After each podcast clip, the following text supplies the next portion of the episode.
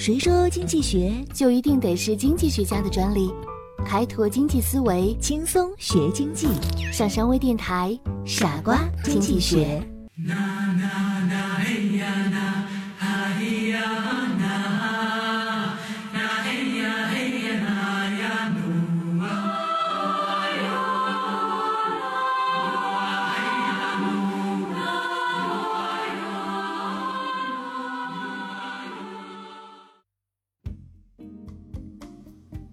随大溜到底是明智还是愚蠢呢？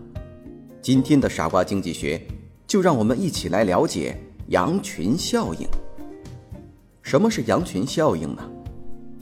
在一群羊的前面，横放一根木棍儿，第一只羊跳了过去，第二只、第三只也会跟着跳过去。这时，把那根棍子撤走，后面的羊走到这里。尽管拦路的棍子已经不在了，但是他们却仍然像前面的羊一样向上跳一下才通过。这就是所谓的羊群效应。羊群效应比喻人都有一种从众心理，从众心理很容易导致盲从，而盲从往往会陷入骗局或遭到失败。一个有名的笑话就是说的这种跟风现象。一位石油大亨到天堂去参加会议，一进会议室，发现已经座无虚席，没有地方落座。圣彼得说：“实在抱歉，没有你的位子了。”这个石油商说：“不要紧，我有办法。”他对天堂的大门大喊一声：“地狱里发现石油了！”这一喊不要紧，天堂里的石油大亨们纷纷向地狱跑去，很快。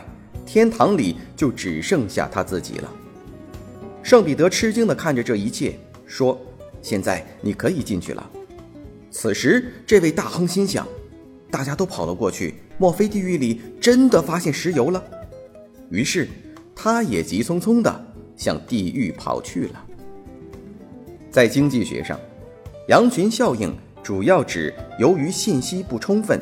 投资者很难对市场做出准确的预期，在这种情况下，投资者往往是通过观察周围人群的行为而获取信息。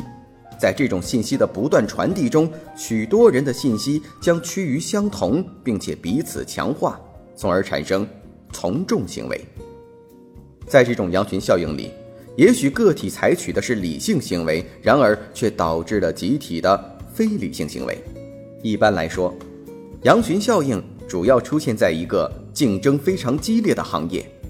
在这个行业里，如果有一个领先者，姑且称之为领头羊，占领了主要的注意力，那么他所取得的利益以及他的行为方式就会被整个羊群不断模仿。领头羊走到哪里去吃草，其他的羊也争先恐后的去哪里淘金。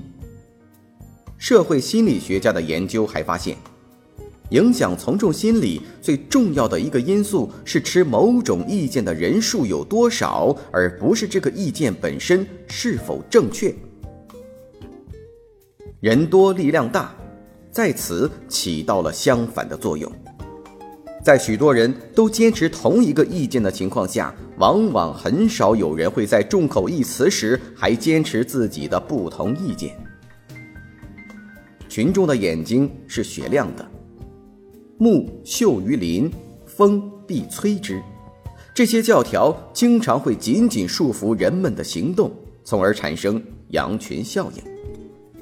很多时候，人们不得不放弃自己的个性，去随大流，因为我们每个人不可能对任何事情都了解得一清二楚。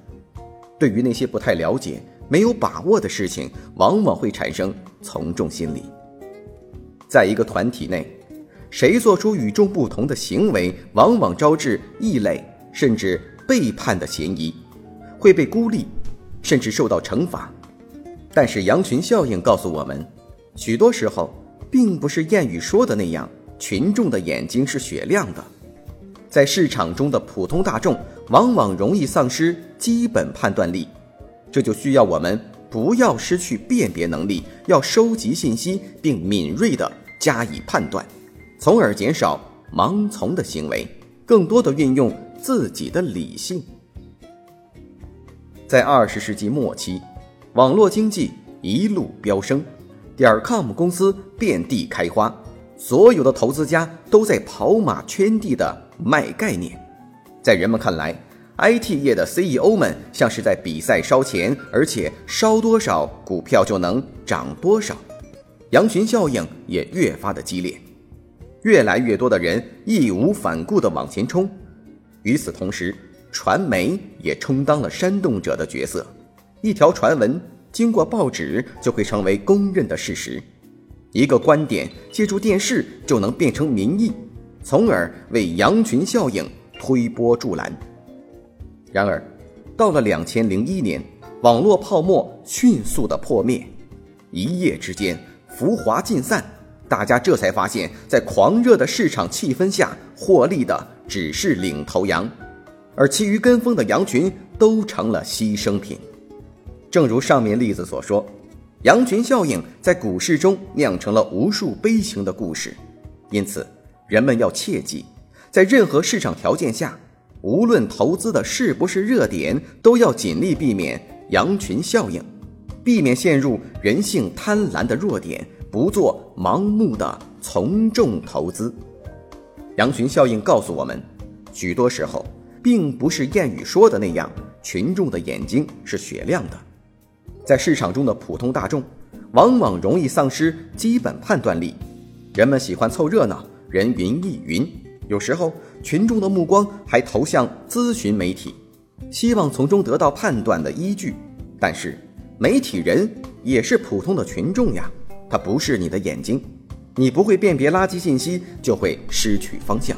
所以，收集信息并敏锐地加以判断，是人们减少盲从的行为，更多的运用自己理性的最好方法。